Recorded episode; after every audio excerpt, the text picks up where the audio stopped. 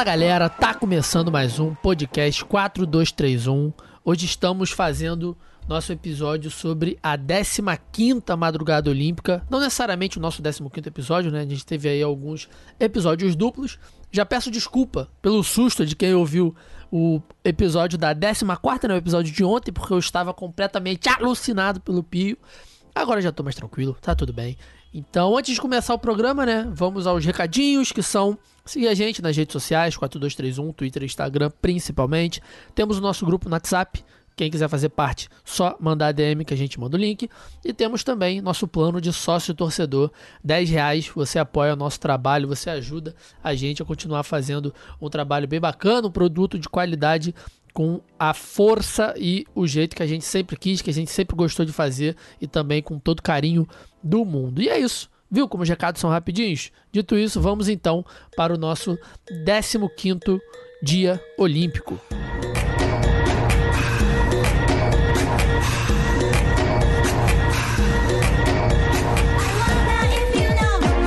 Madrugada, né, diferente das anteriores, né, dessa última semana, ela foi um pouco mais tranquila, foi um pouco mais calma. A noite começou, né, com a nossa queridíssima Ana Marcela dando aula, conquistando mais um ouro nos 10 quilômetros da maratona aquática. Rapaziada, vou contar uma coisa para vocês. É desesperador você ver um ser humano nadando por 10 quilômetros. E o pior, não satisfeita em ser medalhista olímpica nos 10 quilômetros, Ana Marcela é braba nos 25 quilômetros, dentro da água, mar aberto. Não, não, não, faz sentido. 25 quilômetros nadando. Aí a pessoa sai da água normal, como se tivesse nadado um quilômetro, que já é muito. 500 metros já é muito. Nadar 50 metros já é muito na piscina do Bruno Fratos, não tem como, gente, não tem como. Foi incrível essa prova, incrível a atuação da Ana Marcela, né? ela que chegou em sexto nas Olimpíadas do Rio, trabalhou muito, a entrevista dela é muito bacana depois da medalha, quem não viu ainda eu indico muito ver, e é aquilo, né, superação e conquista, então mais uma medalha de ouro pra gente. E também a gente teve, né, o skate park feminino, que foi muito maneiro. Hoje à noite tem o masculino, né? O feminino a gente teve. É, a gente pode dizer que foram quatro japonesas, né? Do primeiro ao quarto, porque a Sky Brown que ficou em terceiro, ela é japonesa, né? A mãe dela é japonesa, ela nasceu no Japão, mas o pai dela é britânico. Então ela disputa as Olimpíadas pela Grã-Bretanha.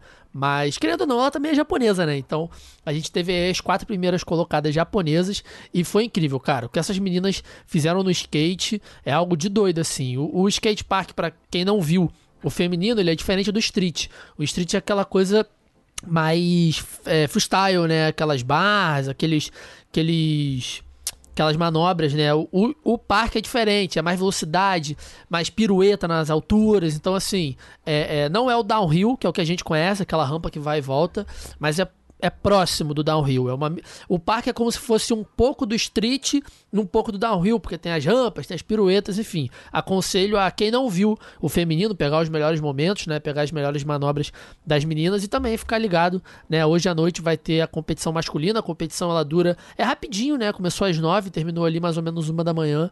Então vale muito a pena ver, é, é mega divertido, é mega emocionante também, é tanto na transmissão da Globo com o Everaldo, com o Bob, com o Geninho, quanto na transmissão do Sport TV, né, com o Sérgio, com o Raoni e com a Karen, né? A Karen é um show à parte. Então, onde você escolher assistir a prova, você vai gostar porque é muito divertido. Então, é, além disso, a gente teve os vôleis, né, na, na nessa madrugada. A gente teve o Alisson e o Álvaro ontem à noite, a gente teve o vôlei feminino agora de manhã, mas para isso, vou deixar aqui para a nossa camisa 10, Julinha. Como foi os nossos vôleis? desse 15 de Olímpico? Aqui não, bebê, aqui é Brasil. Foi assim que o nosso vôlei feminino derrubou as russas, com a narração incrível do Luiz Roberto. As russas, ou Comitê Olímpico Russo, né, nesse jogo super emocionante. É, ali no finalzinho do primeiro set, a gente estava perdendo e consegui encostar um pouco no placar. E aí foi ali que eu senti que a gente entrou no jogo, sabe? A gente perdeu aquele set, mas a postura do time do Brasil já era outra. Tanto que depois disso fomos com tudo, teve algumas viradas ali, né, durante o jogo para dar aquela aquecida no coração. mas fechamos os três sets seguintes com muita raça e um ataque matador que é muito característico desse Brasil de vôlei de quadra. É, que partidaça da Carol Gataz, meu Deus, como jogou. Macris também jogou demais e vem jogando bem na Olimpíada. E claro, a Fegaray não precisa nem falar, né? Notícia é se ela não jogar bem. Ela dá esse show é o trivial. Que jogadora maravilhosa. E bora pra semi, né? Porque esse jogo deu uma moral, empolgou demais. Deu gosto de ouro olímpico, ainda mais depois da atuação não tão boa, né, desse time na Olimpíada do Rio, que deu uma uma amarelada, né? Deu aquela desanimada no torcedor, então eu acho que tá incrível, a gente, parece que a gente recuperou a força total e eu tô gostando muito de, de ver esse time jogar. Vamos que vamos, semifinal é nós. Uma pena que o Alisson e o Alvinho caíram ontem na praia, né? Não temos mais nenhuma dupla na, no vôlei de praia nas Olimpíadas. Isso não acontecia há muito tempo. O Alisson estava em uma partida irreconhecível, mas eu achei bem bacana o que ele falou depois do jogo, né? Falou que todos os países estão investindo no vôlei de praia, todo mundo está se igualando ao Brasil e a gente não. Então, assim, não vai ser só no talento que a gente vai ganhar medalha toda hora. Tanto que as nossas quatro duplas foram eliminadas, bem triste isso, mas é um alerta também, né? É, e hoje, uma hora da manhã, uma hora da manhã, a gente vai estar tá atentíssimo, todo mundo que tem vôlei masculino em quadra, para mais um teste do coração, semifinais contra a Rússia também. Então, vamos lá. Não sei nem o que pensar para esse jogo, sendo muito sincera, acho que vai ser duríssimo, né? A gente perdeu nessa Olimpíada para a Rússia já, mas todo mundo sabe que mata-mata é outra história, não tem jeito pontos corridos é pontos corridos, a fase de grupos é dura no vôlei, a gente sabe, mas mata-mata é outra história, semifinal é outro papo, já é jogo valendo medalha, né? Saber se a gente vai garantir já a medalha ou não. Então, é outro papo, eu tô confiando muito nesse nosso time, na potência de Lucarelli, Leal, Bruninho, que estão jogando muito. Vamos que vamos, Brasil. Esse jogo foi incrível. Primeiro, o Brasil, tanto o feminino quanto o masculino, né? Eles gostam de dar susto na gente no primeiro set, né, cara? Que coisa de doido. O time demora muito para entrar nesse jogo.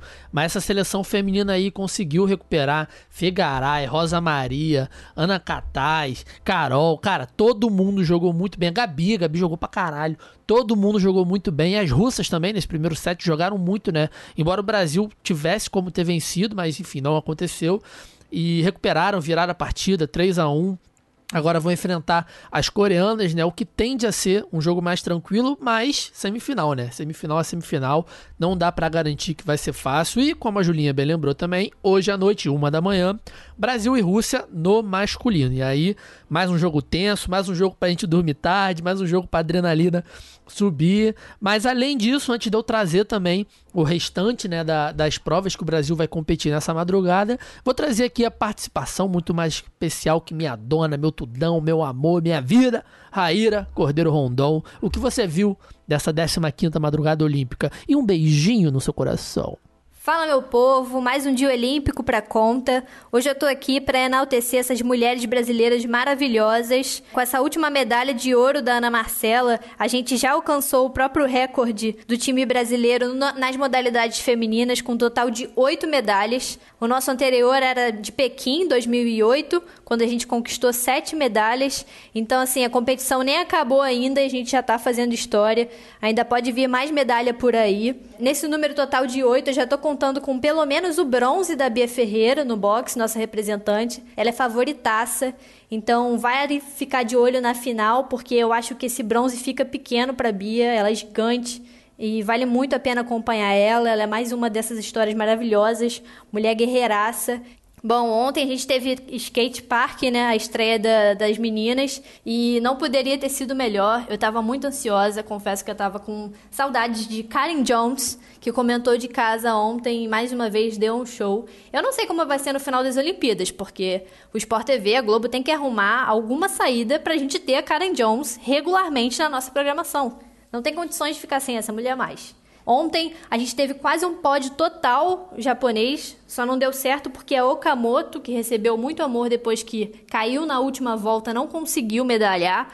E o terceiro lugar ficou com a Sky Brown, fenômeno da Grã-Bretanha. Ela que, com só 13 aninhos, só para vocês ficarem ligados, ela não só tem uma medalha olímpica, como ela empreende. Sim, Sky Brown empreende. Ela tem nada mais, nada menos que uma empresa sócia da Letícia Buffoni.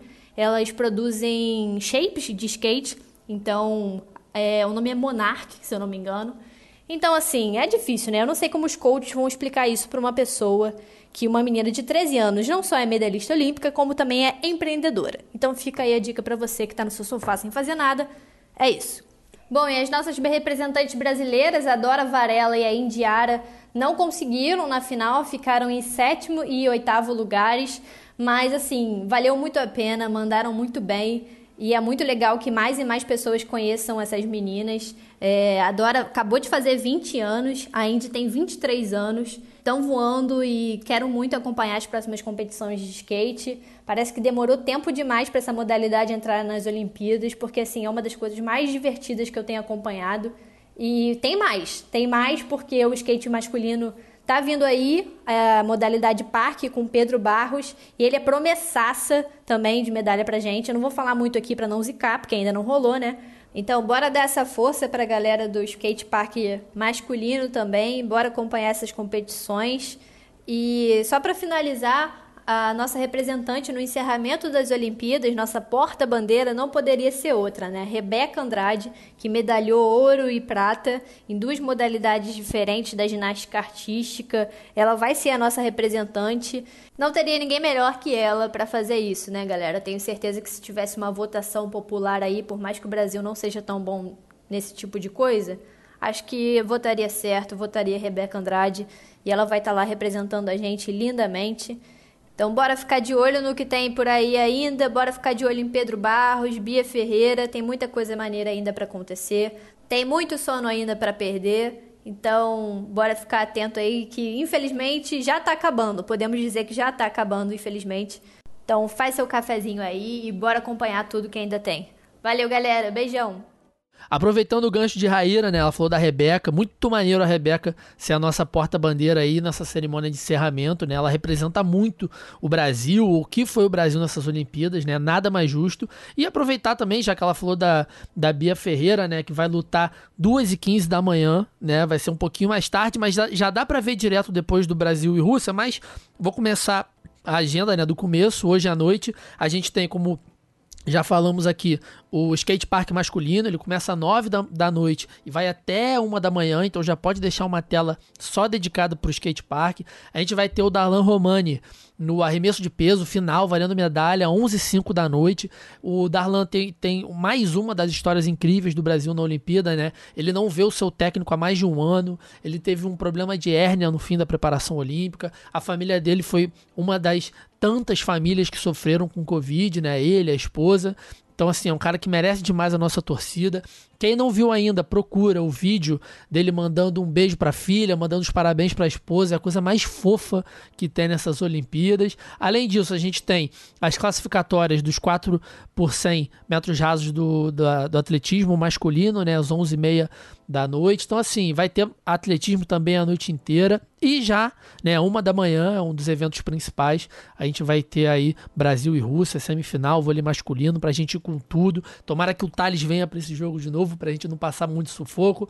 Como o Haha falou, Bia Ferreira, 2h15 da manhã, semifinal do boxe. Às 3h18 da manhã, Herbert Conceição, semifinal do boxe também. 4h30, marcha atlética, 20 km masculino, tem Brasil podendo medalhar. E a gente fecha o dia, né, com o decátulo masculino, os 1.500 metros rasos na final, 9h40 da manhã. Então, assim, dá pra gente escolher mais ou menos a hora que a gente dorme hoje, né? Não tem, embora sejam é, muitas modalidades, elas são seguidinhas, né? E, e, uma meio que não vai contra a outra. Tipo assim, quando estiver acabando o skate, vai estar tá começando o vôlei. Então, deixa uma tela só pro skate, né? O que demora mais um pouquinho e vai zapeando os outros esportes. Última coisa que eu queria falar, hoje, dia 4 de agosto, eu não ia deixar essa oportunidade passar. Foi o dia que eu tomei a primeira dose da vacina contra a Covid-19. É, eu imaginei que eu fosse ter diversas emoções quando eu tomasse essa vacina, mas uma emoção que me veio foi um ódio. Fiquei com raiva, embora um momento de muita gratidão, né? Porque é uma oportunidade incrível a gente tomar a vacina no Brasil, né? Eu, eu, eu fico Fiquei com ódio por, pelas pessoas que não tiveram a oportunidade que eu tive, né? Pelas famílias que, se, que perderam seus entes queridos e não conseguiram ter essa oportunidade, porque o governo, o atual governo, ele não quis que a gente tivesse essa oportunidade antes, né? Então demorou aí quase dois anos nessa espera, nesse desespero de mais de 500 mil mortes, quase 600 mil mortes no Brasil, para a gente poder ter os nossos pais, nossos amigos, nossa família vacinada. Foi só a primeira dose, né? A segunda dose vai ser no começo do mês que vem, mas é um dia muito importante, é um dia que, que eu quero deixar marcado. Eu postei no Twitter, vou deixar falado aqui, porque eu nunca vou me esquecer desse dia que eu tomei essa primeira vacina e também eu nunca quero esquecer o que esse atual governo fez contra a gente, fez contra as famílias, né, que perderam quase 600 mil brasileiros para a Covid-19, algo que se tivesse sido feito da forma correta, a gente teria muito menos traumas. Então, assim, esse trauma nunca vai sair da minha vida, nunca vai sair da nossa vida que estamos vivendo isso, e eu quero deixar isso aqui marcado como um dia de de virada, né? Que eu tomo essa vacina, que minha mãe tá vacinada, meu pai tá vacinado, meu irmão tá vacinado, Raíra, todo mundo à minha volta se vacinou, né? Mesmo o governo não querendo que a gente se vacinasse antes. Então, é, vou deixar esse relato aqui por mim e por todo mundo que não teve a oportunidade de ter alguém que ama vacinado, tá bom? Então é isso. É, é, muito emocionante mesmo, assim. Eu tá, fiquei pensando em muitas coisas